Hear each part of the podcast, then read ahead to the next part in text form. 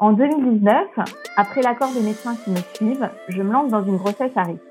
L'occasion ici de casser l'un des imaginaires autour du handicap. Être en situation de handicap n'empêche pas d'avoir de beaux bébés. Si on ouvre le dictionnaire pour trouver la définition de cheminement, on lit action de cheminer. Mais aussi, en parlant de quelque chose qui est en mouvement, on lit que le cheminement est un déplacement, une avance, une progression graduelle. On parle du cheminement des sables, des électrons. On parle des cheminements de la Lune. Et dans ce podcast, on vous parle des cheminements de femmes, toutes différentes, toutes uniques, qui vous racontent des morceaux de leur vie. Une chance exceptionnelle d'être la première personne qui entend leur histoire, qu'elles racontent souvent pour la première fois. Quand j'étais petite, je ne comprenais pas le terme d'handicap invisible. Je me demandais comment on a pu inventer une expression comme ça. Car je me disais qu'un handicap qui ne se voit pas, c'est l'assurance pour la personne qui le vit de devoir raconter son histoire, pour que son entourage puisse comprendre ce qu'elle vit. De ne pas avoir le choix de se livrer pour que les autres puissent se rendre compte de ce que c'est. Et puis en grandissant, je me suis posé d'autres questions. Si cet handicap est invisible pour les autres, l'est-il pour la personne concernée? Est-ce que les handicaps visibles et invisibles ont des choses en commun? Dans cet épisode, j'ai donné la parole à Virginia, qui raconte son histoire avec une maladie très rare qui touche une personne sur un million. Je suis Marguerite de Rodelec et vous écoutez Cheminement, le podcast des femmes qui parlent de leur santé. Alors bonjour à tous, moi, c'est Virginia, donc jeune maman de 35 ans. Je suis en situation de handicap dû à une maladie rénale invalidante, un syndrome de Barter, un cas sur un million, le loto des maladies. Je travaille dans la fonction publique avec une RQTH et deux CMI pour vivre au mieux. Il faut savoir que cette reconnaissance médicale, elle m'a été conseillée par les nombreux médecins qui me suivent. Mon métier me passionne et j'ai des activités associatives en distanciel qui m'apportent aussi beaucoup. Vous remarquerez, même si je cherche à faire de la pédagogie par des exemples, que je ne peux pas détailler toute la maladie, euh, je ne peux pas détailler euh, chaque compte rendu médicaux de spécialistes qui fait entre 3 et 4 pages, on en aurait pour plusieurs jours, et d'ici là, vous vous serez endormi tellement c'est barbant. Je vais vous raconter mon histoire, l'arrivée de la maladie et surtout le handicap invisible. Donc là, il faut imaginer que je suis allongée dans la chaise longue de notre petit jardin, au pied de notre petite maison. Je profite de mon mercredi de repos et de récupération pour tout vous expliquer. Alors, est-ce que vous êtes prêts à écouter et comprendre ce qu'est le handicap invisible? Donc, on est obligé de faire un petit bond dans le passé. Été 2012, j'obtiens mon master biologie santé à Bordeaux. En octobre 2012, je plonge dans le magnifique monde de la recherche à Grenoble, entouré de belles montagnes. J'ai 26 ans, je ne le sais pas encore, mais j'ai une maladie rare à l'époque silencieuse. Il y avait eu des signes, des malaises inexpliqués, c'est vrai, mais aucun de nous n'y avait prêté attention parce que je force et j'ai tendance à serrer les dents. C'est mon tempérament de ne pas me plaindre. La recherche me passionne, je m'y investis d'autant. Et ensuite, en 2015, je commence euh, à m'installer à Paris. Je suis amoureuse, je vais me marier. Je commence un nouveau poste passionnant, toujours dans le monde de la recherche, au ministère des Armées. En 2016, je démarre une grossesse compliquée qui aurait pu se terminer vraiment très mal. Quelques heures d'angoisse pour mon mari qui ne sait pas comment je vais. En quelques minutes, six soignants arrivent dans la salle d'accouchement. Il faut imaginer beaucoup de bruit. Tout s'agit. Vous l'aurez compris, j'accouche en urgence d'un magnifique bébé.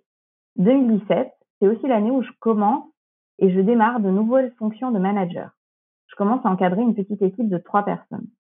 Donc pour poursuivre de façon chronologique, 2017-2018, j'enchaîne alors les hospitalisations, les départs aux urgences, hypocalémie sévère avec le début des symptômes associés, les prises de sang et surtout l'inconnu total. Une montagne énorme à franchir, l'étape de l'errance diagnostique, puis de l'acceptation.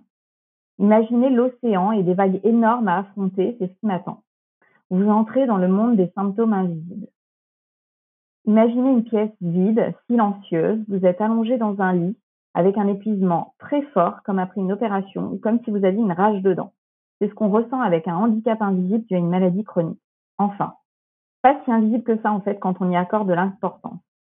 Un corps maigre, un corps maigre dû à des carences chronique, pas très étonnant quand on sait que le syndrome de Barter entraîne un retard de croissance. Ceux qui me connaissent bien savent que je suis passionnée de cuisine et j'aime beaucoup manger et tout le temps. Le corps est bien fait s'adapte lui aussi car tous les patients ont une obsession pour le sel. Chips, cornichons. Les néphrologues, en fait, expliquent qu'on doit prendre le double de quantité de sel. Et comme dit mon médecin, t'imagines la chance, tu peux te gaver de saucisson. Ça tombe bien, j'adore ça. Le sel retient le potassium, le magnésium. En fait, c'est tout un équilibre. Et c'est pas monsieur ou madame tout le monde qui se réchauffe un gratin de courgettes le dimanche à 10 heures. L'épuisement entre dans ma vie sans me donner d'autorisation. Et en fait, quand je parle d'épuisement, ce n'est pas une fatigue qui peut se résoudre par une bonne nuit, par exemple par 10 euh, heures de sommeil. Les médecins parlent d'asthénie. Et un jour où je suis davantage fatiguée qu'à l'habitude, mon médecin m'appelle et, il me dit, écoute Virginia, là tes résultats sont mauvais, tu dois aller aux urgences. Un médecin en or qui vient me chercher et m'amène aux urgences. Oui, je sais, j'ai un traitement particulier. À peine arrivé, je me retrouve sur un brancard perfusé et surveillé. Ah, la joie d'être perfusé en potassium, cette sensation de brûlure intense comme un feu qui vous brûle à l'intérieur du bras. C'est une douleur connue pour le potassium. Imaginez aussi le bruit des appareils autour dans l'hôpital. Donc, on est toujours dans l'errance médicale. Vous trouvez ça long? Alors sur le coup, moi oui, mais il faut dire que je suis vraiment pas patiente. En fait, en réalité, elle est vraiment très très courte cette errance. Quand on sait que l'errance diagnostique moyenne pour les maladies rares, elle est de 4 ans et qu'un malade sur 4 n'a pas de résultat à son test génétique. Et ça complique d'autant la reconnaissance du handicap ou d'une ALD. Moi, après 6 mois d'errance, un premier néphrologue pose un diagnostic, puis il m'oriente vers le service adapté où travaillent tous les spécialistes de ma maladie rare. J'ai alors une longue hospitalisation qui confirme le syndrome de Gittelman ou Barter. C'est aussi la période où je découvre ma néphrologue qui est spécialisée de ma maladie rare. Je me rappellerai toujours cette première consultation. Elle m'a accueillie avec un grand sourire. J'étais avec mon mari, elle a pris le temps de nous expliquer toute la maladie et les risques associés avec un PowerPoint sur son ordinateur. À ce moment-là, on nous parle du syndrome de Gittelman, presque similaire au Barter. Enfin, presque, si on veut je rentre dans les patients VIP. On est rare, on est unique, la maladie n'est étudiée à peine depuis 20 ans. On s'occupe de moi comme si j'étais dans un palace de luxe. J'ai terminé l'errance diagnostique. Plutôt pas mal, non? Et si on parlait de l'acceptation?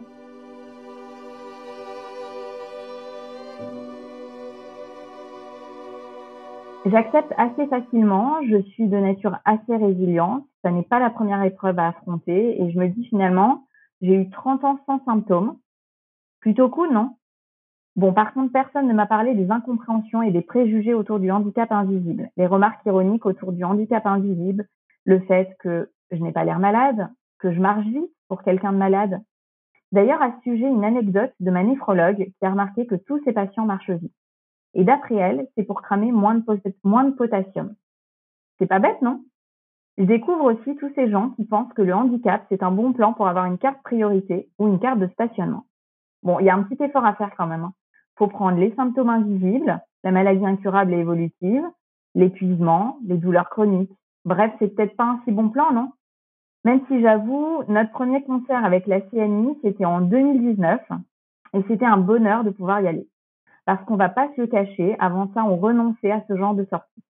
Déjà, je renonçais à aller chercher une baguette s'il fallait marcher quelques mètres. Et maintenant, vous voulez savoir peut-être pourquoi Eh bien, parce qu'en fait, quand on force toute la semaine, toute la journée, pour des gestes du quotidien comme le boulot, la cuisine, s'occuper des enfants, concrètement, le soir, aller chercher une baguette, en général, on dit stop. Enfin, c'est surtout le corps qui dit stop. Donc, en 12 mois, mon traitement a doublé. Mais eux, les symptômes n'ont pas diminué. D'ailleurs, j'en profite ici pour parler d'une des idées reçues autour du syndrome de Gittelman et Barter. En fait, on ne peut pas être stabilisé pour la simple raison que nous avons une carte urgence qui indique tous les risques auxquels nous sommes confrontés. Nous sommes à risque du moindre truc, diarrhée, gastro, chaleur. Et en fait, mon rein, c'est comme une baignoire qui fuit en permanence. Et quand la fuite augmente pour plein de raisons, c'est au mieux d'être alité et au pire les urgences. Ça ne veut pas dire non plus qu'en hiver, on est en pleine forme.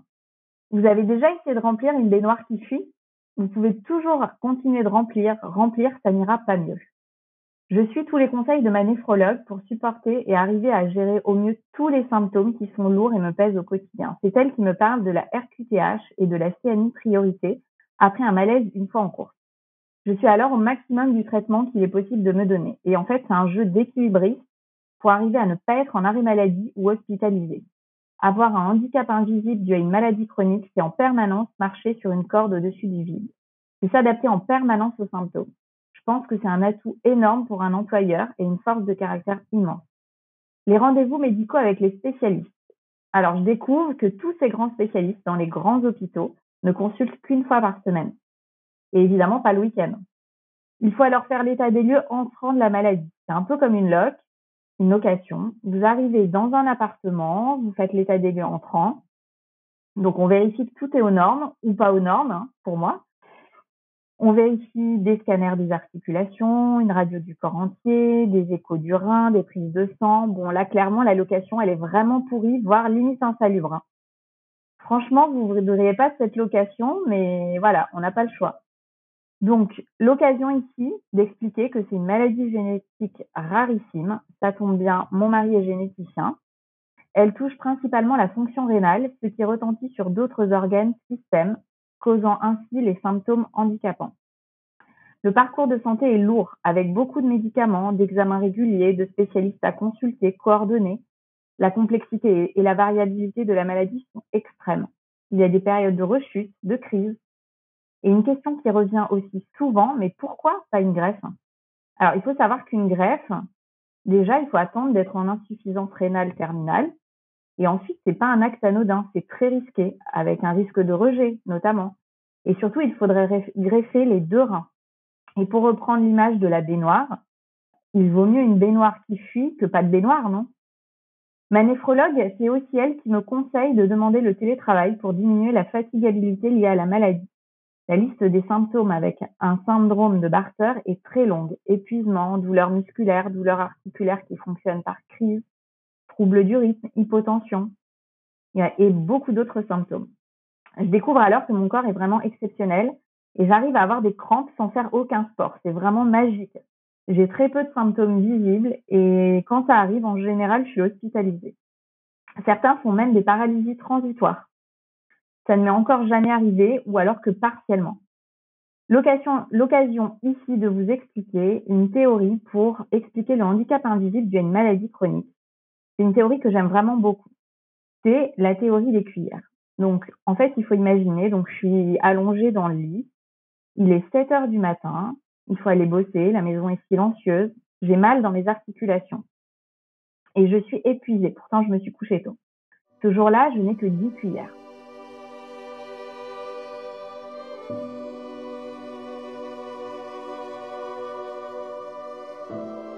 J'ai donc 10 cuillères à ma disposition pour toute la journée je dois en compter quatre pour le travail, deux pour m'habiller, deux pour préparer le petit déjeuner. Ah non, ça je le fais pas en fait. J'ai un aidant aux petits soins pour garder d'autres cuillères à ma disposition pour d'autres tâches.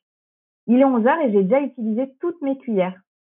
Donc maintenant, il est 18 heures. Étant donné que je me lève à 7 heures comme si j'avais fait un marathon, que je force pour tenir, je vous laisse imaginer à 18 heures dans quel état je suis. Je m'écroule et en fait, je suis plus capable de rien faire. Il faut savoir aussi que chaque jour est différent. Certains jours, on a 10 cuillères, d'autres 14, d'autres 20 et d'autres encore aucune à disposition. Le week-end dernier, j'ai passé 12, 12 heures allongées en pleine journée, hypotension aggravée. J'ai 35 ans et donc j'ai pas les mêmes capacités que tous. Il m'a fallu quatre longues années pour que j'assume cette brutale nouveauté qui impacte toutes les dimensions de ma vie. Le travail, la vie sociale, la famille, la santé et les adaptations mises en place, le télétravail, deux aidants, mon mari et mon père. Je ne force plus et par exemple, si je dois voyager, je compte deux jours supplémentaires pour me remettre du voyage. Je découvre, quatre ans après, que les enfants aussi s'adaptent au handicap. Maman doit rester allongée, l'hypotension s'aggrave? C'est pas grave, on amène le tensiomètre, on s'installe avec des livres à côté, Maman ne peut pas courir, c'est pas grave, elle reste assise, je lance le ballon depuis la chaise, etc., etc.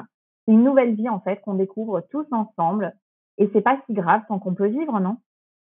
La crise Covid a rajouté des difficultés forcément, des déprogrammations médicales avec le par exemple le centre antidouleur, un suivi à distance au maximum et une adaptation de mon poste de travail à 100%, tant que les médecins le préconisent. Bon, j'ai de la chance depuis 2016, donc mes tâches télétravaillables ont considérablement augmenté. J'encadre désormais huit personnes, j'assure de nombreuses missions, qualité, management, formation, une chance. L'évolution de mon poste correspond parfaitement avec l'arrivée de mon handicap. Et mes adaptations sont assez simples, télétravail et climatisation principalement. J'ai fait le pari de parler de ma maladie dès le début à mon employeur et j'ai vraiment aucun regret. Il regarde mes compétences, je suis motivée et il existe la possibilité d'être recrutée non plus comme une contractuelle dans la fonction publique, mais comme fonctionnaire avec une RQTH. Un dossier est donc fait pour me recruter en tant que fonctionnaire. Je suis dans une grande organisation, il y a une référente handicap, une chargée de prévention, une médecine de prévention, bref, tout est parfait. Nous sommes en mars 2019, le résultat du test génétique est arrivé. Mais je ne le sais pas encore. En fait, je suis seule en consultation de suivi de néphrologie et vraiment, je m'y attendais pas. C'était un rendez-vous comme un autre. J'ai pris en charge ma maladie et je me sens assez forte pour faire ces rendez-vous seule, d'autant que j'ai vraiment pas envie de laisser la, la maladie envahir mon couple. Enfin, j'ai pas le choix. Euh, parfois, ça prend le dessus et on n'a pas le choix. Ma néphrologue m'annonce alors une forme plus sévère de ma maladie. À ce moment-là, je me rappelle encore mon médecin généraliste, deux ans plus tôt, qui m'avait dit Bon, ça aurait pu être pire, tu aurais pu avoir un barter. Sûrement la plus grande claque de tout ce parcours. Il faut surveiller l'insuffisance rénale, les calculs rénaux. Pourtant, à cette période, les critiques fusent. Tu n'as pas l'air malade? Ou tu as essayé de manger des bananes? Ah oui, la fameuse phrase Tu devrais manger des bananes. Pourtant, pourtant cet urgentiste m'avait expliqué que même avec 10 kilos de bananes par jour, je ne pourrais pas pallier à la fuite de potassium. Et puis bon, franchement, vous avez essayé, vous, de manger 10 kilos de bananes par jour 2019, je commence un suivi au centre antidouleur qui m'apporte une bouffée d'oxygène. Pour la première fois depuis trois ans, j'arrive à avoir quelques minutes sans douleur. Et surtout, j'apprends à gérer ces douleurs sans devoir enchaîner les arrêts maladie ou sans avoir recours à des antidouleurs. Je suis née pour être heureuse, donc je savoure chaque moment du quotidien. Entre 2017 et 2019, je m'implique dans un groupe de patients, je vais à des conférences sur les maladies rares, je rencontre des gens vraiment passionnants, dont certains deviennent des amis. Et en fait, on constate qu'il manque une association de patients pour être représentés et faire reconnaître cette maladie si rare. Et c'est comme ça que je me retrouve impliquée pour créer la première association française sur les syndromes de Gittelman et Barter, Gittelbart. Cet été, je me suis retrouvée à lire le protocole national de diagnostic et de soins pour le syndrome de Barter en tant qu'association de patients. C'est très valorisant. En 2019, après l'accord des médecins qui me suivent, je me lance dans une grossesse à risque. L'occasion ici de casser l'un des imaginaires autour du handicap. Être en situation de handicap n'empêche pas d'avoir de beaux bébés.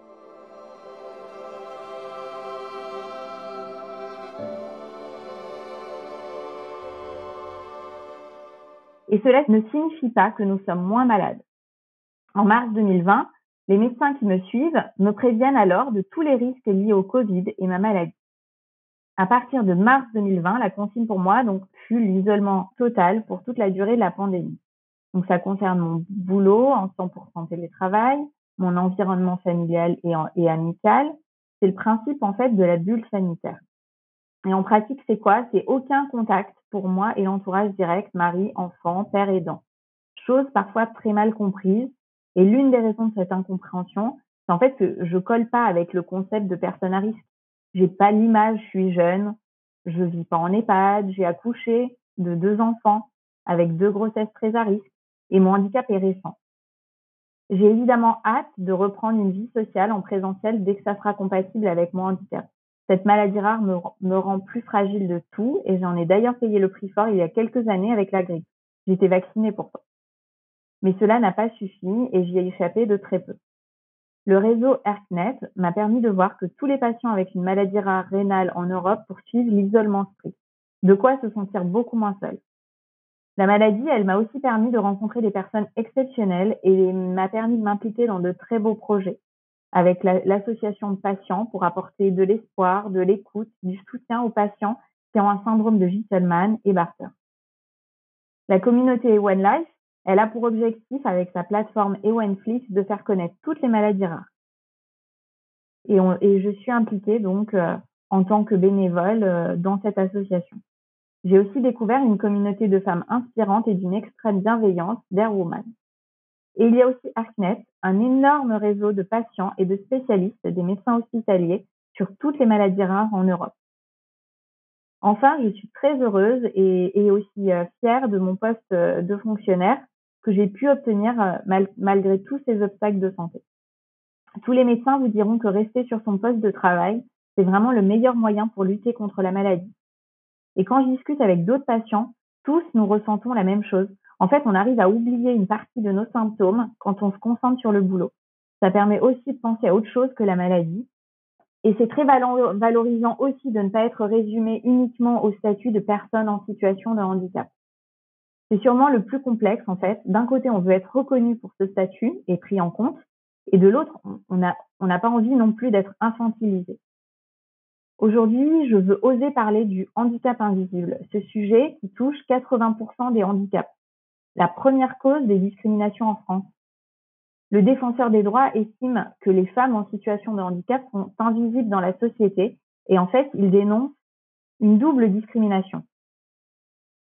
Ça explique sûrement pourquoi, lorsqu'on sort sa carte d'invalidité avec un handicap invisible, ce sont au mieux des regards de haut en bas pour vérifier où est le handicap visible ou au pire des insultes. Parfois, ce sont aussi des scènes drôles. Je me rappellerai toujours ce voyage vers Paris en 2018 pour aller à un congrès un samedi sur les maladies rénales. J'étais avec une de mes amies qui a presque la même maladie que moi. En fait, on rentre dans le métro et hop, réflexe, on sort la carte, la, CMI priorité pour s'asseoir. Le métro est rempli à craquer. On a vraiment besoin de se poser pour éviter un malaise. Je monte ma carte et là, la personne en face de moi, en fait, elle pense que je fais la manche. Et celle-là, on me l'avait vraiment jamais fait. Et du coup, on explose de rire toutes les deux. Bon, ensuite, j'ai expliqué que je veux juste m'asseoir, euh, j'ai un handicap et, que je peux pas euh, rester debout. Et donc, vous vous demandez sûrement pourquoi euh, ne, ne, pas rester debout, c'est sûrement la grande question. Hein. Donc, plusieurs raisons qui varient selon de nombreux paramètres, mais la principale pour nous, en fait, c'est l'hypotension. Et en fait, pour nous, l'hypotension, c'est chronique. Ça veut dire que H24, je me balade avec 10 de tension. En dessous, ce sont les fameuses crises dont je parlais, où je dois m'allonger et m'asseoir pour éviter de tomber. Donc, vous l'aurez compris, je pense que c'est important de pouvoir faire de la pédagogie avec le handicap, en parler, casser les imaginaires et permettre un monde plus heureux. Et je cumule un peu les handicaps. Je suis une femme, je suis jeune, manager et en situation de handicap. Autant de raisons qui pourraient entraîner au mieux des incompréhensions, si on n'en parle pas, du handicap, et au pire de fortes discriminations. Donc parler, échanger, exploser les imaginaires, c'est ce qui me pousse depuis plusieurs années à m'investir pour parler du handicap invisible. Aujourd'hui, je trouve ma force en regardant tout le positif autour de moi, un boulot passionnant et des projets associatifs en distanciel qui m'apportent beaucoup mes, enfants, mes parents, mon père, mon mari sont aussi d'un immense soutien et j'ai vraiment envie de me battre pour eux. Tout n'est pas parfait, évidemment. Le handicap invisible, c'est une bataille du quotidien. C'est devoir réinventer une vie, s'adapter tout le temps. Euh, et un message positif donc que je souhaiterais partager, c'est que en fait, en dépit des symptômes chroniques invalidants, on peut arriver à trouver son propre équilibre, on peut arriver à être heureux et profiter de chaque petit bonheur.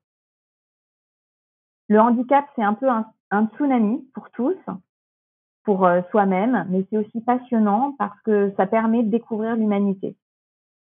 Et d'ailleurs, euh, dans le dans le projet, euh, on a lancé un projet Ulule pour parler du, handicap invisible quand on est enfant et, de tout ce que ça implique. Et ça parle exactement de, de ça en fait. Ça parle de ces différences qui n'empêche pas d'être heureux. Voilà, donc euh, j'espère qu'à la fin de ce podcast, vous aurez compris ce qu'est le handicap invisible. L'objectif, c'est pas d'avoir des oh là là la pauvre, euh, qu'est-ce qu'elle en fait des tonnes? J'ai trouvé un équilibre, des adaptations dans ma vie pour être à l'équité et non à l'égalité de tous. Et donc, pour reprendre euh, les paroles d'un chanteur très connu, donc Calogero, euh, nous sommes comme des feux d'artifice, vu qu'on est, pas, vu qu'on est là pour pas longtemps. Faisons en sorte qu'on existe, tant qu'on existe, de briller dans les yeux des gens. de leur offrir de la lumière comme un météore en passant, car même si tout est éphémère, on s'en souvient pendant longtemps.